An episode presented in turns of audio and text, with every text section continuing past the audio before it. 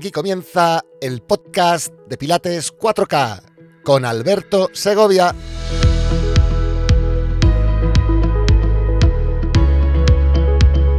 Capítulo 13. Primer principio. El control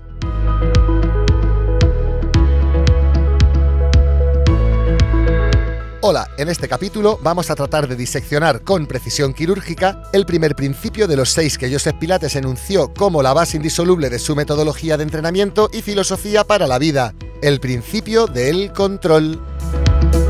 Y es que los próximos nueve minutos los vamos a dedicar a entender este concepto y su aplicación directa en el ámbito del autocontrol, del control mental, emocional y espiritual, o incluso del control sobre los otros cinco principios del método. Para finalizar, hablaremos sobre qué ejercicios son especialmente adecuados para entrenar y mejorar este principio del control. Como ya comentábamos en el capítulo anterior, Joseph Pilates nunca dejó por escrito nada relacionado con la sistematización de su filosofía como método. Lo cierto aquí es que fueron sus sucesores quienes recopilaron todo el ideario de Joe, así como los preceptos fundamentales que Pilates usaba a la hora de transmitir sus conocimientos, y le dieron forma definitiva a lo que hoy conocemos como las formaciones para profesores.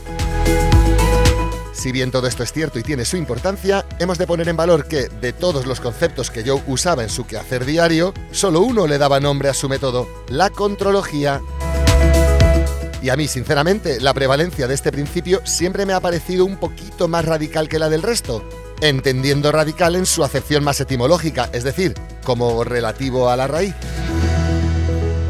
Recordemos aquí que una posible definición simple de qué es el método Pilates sería La contrología es la ciencia y el arte del control voluntario de la mente sobre cada una de las estructuras corporales. Es decir, la ciencia y el arte del control, y no de la respiración, ni de la centralización, ni de la fluidez. No, no, la ciencia del control. Así, y una vez aclarada mi opinión sobre que el propio Joseph Pilates preponderaba el principio del control sobre los otros cinco, al menos en cuanto a fundar el nombre de su método se refiere, ahora pasemos a platicar sobre el control en el más amplio sentido de la palabra. Según Joe decía, la adquisición de una buena postura depende completamente de que el mecanismo del cuerpo se halle bajo un control absoluto. El correcto desarrollo del dominio de este principio busca no tan solo el control sobre cada movimiento, sino también sobre la respiración y sobre los pensamientos. De hecho, el control como principio no nace con el inicio del ejercicio y muere con la finalización de este, no, no. El control ha de extenderse también sobre las transiciones entre ejercicios y cómo nos movemos ante ellas y entre ellas. Es en este nivel inicial cuando los ejercicios de Pilates están caracterizados por movimientos lentos, en los que buscamos conservar la misma velocidad al finalizar el movimiento que al iniciarlo, evitando impulsos y evitando movimientos bruscos e irregulares. En este punto he de recomendarte paciencia y confesarte una verdad máxima.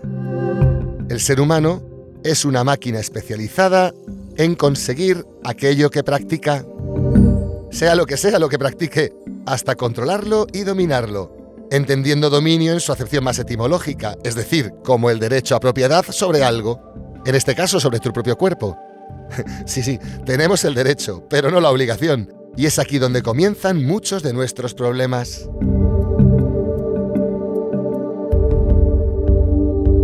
Y ahora he de decirte una cosa importante.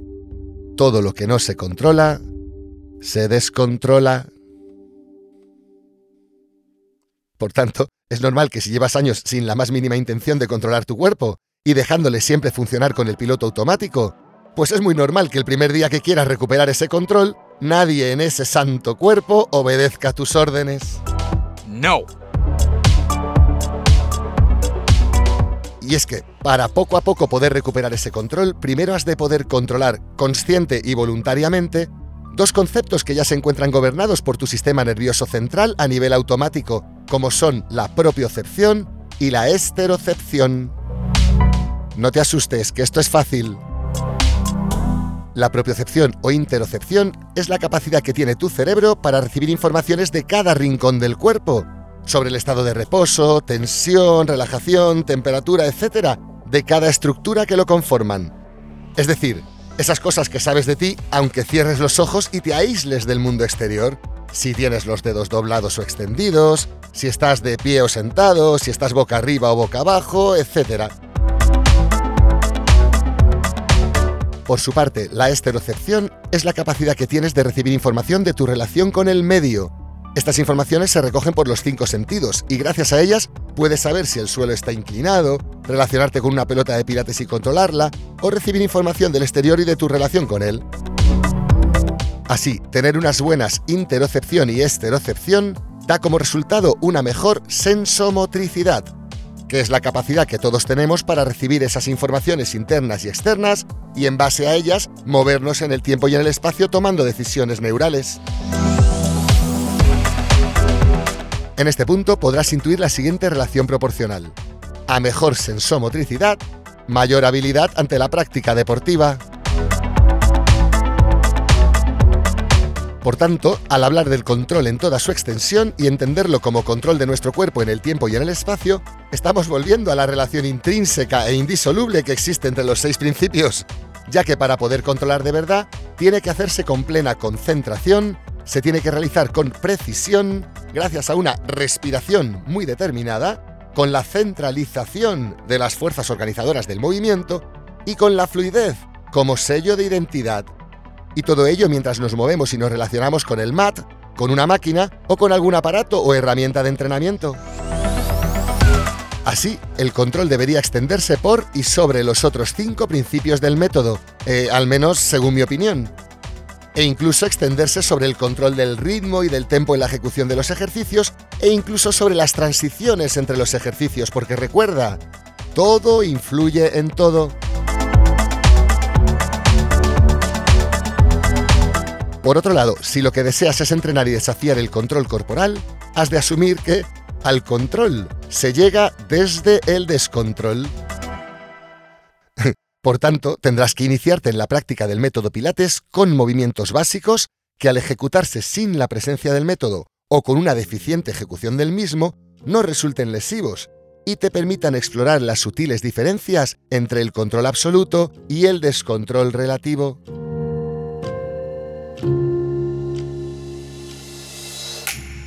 Para ello, te recomiendo que practiques todos aquellos ejercicios de MAT nivel básico, que desafíen a la disociación, es decir, a la capacidad que tienes para decidir que una parte de tu cuerpo se mueva, mientras que otras no.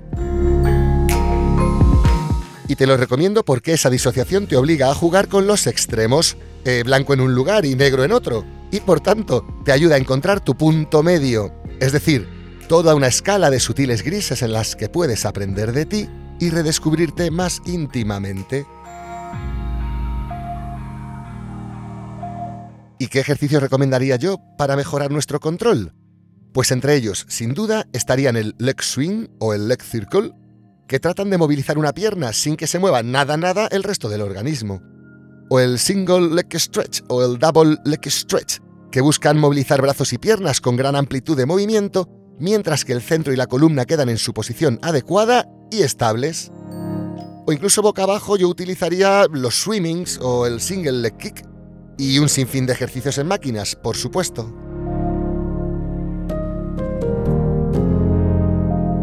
Es decir, te recomiendo que practiques todos aquellos ejercicios que te enseñen a controlar cómo mover una parte muy concreta del cuerpo, un brazo o una pierna, por ejemplo, mientras que el resto de articulaciones permanecen en una quietud absoluta siempre como decía antes desde el control voluntario y la conjugación de este con el resto de principios del sistema. Y aquí te recomiendo escuchar los cinco próximos capítulos dedicados a los cinco principios restantes del método Pilates. Al fin de cuentas, hemos diseñado toda la explicación fraccionada en capítulos para que, escuchada de seguido, tenga coherencia y te permita tener una opinión bien formada al respecto. Para finalizar, quiero recordarte que en Pilates 4K estamos premiando tu confianza en estos inicios y hemos decidido regalarte un bono del 30% de descuento para tu primera compra o membresía dentro de la plataforma. Para ello, solo tienes que formalizar tu preinscripción sin compromiso en www.pilates4k.com barra quiero mi descuento. Y nada más por mi parte por ahora. Muchísimas gracias por tu interés. Nos vemos en el próximo capítulo. Hasta pronto.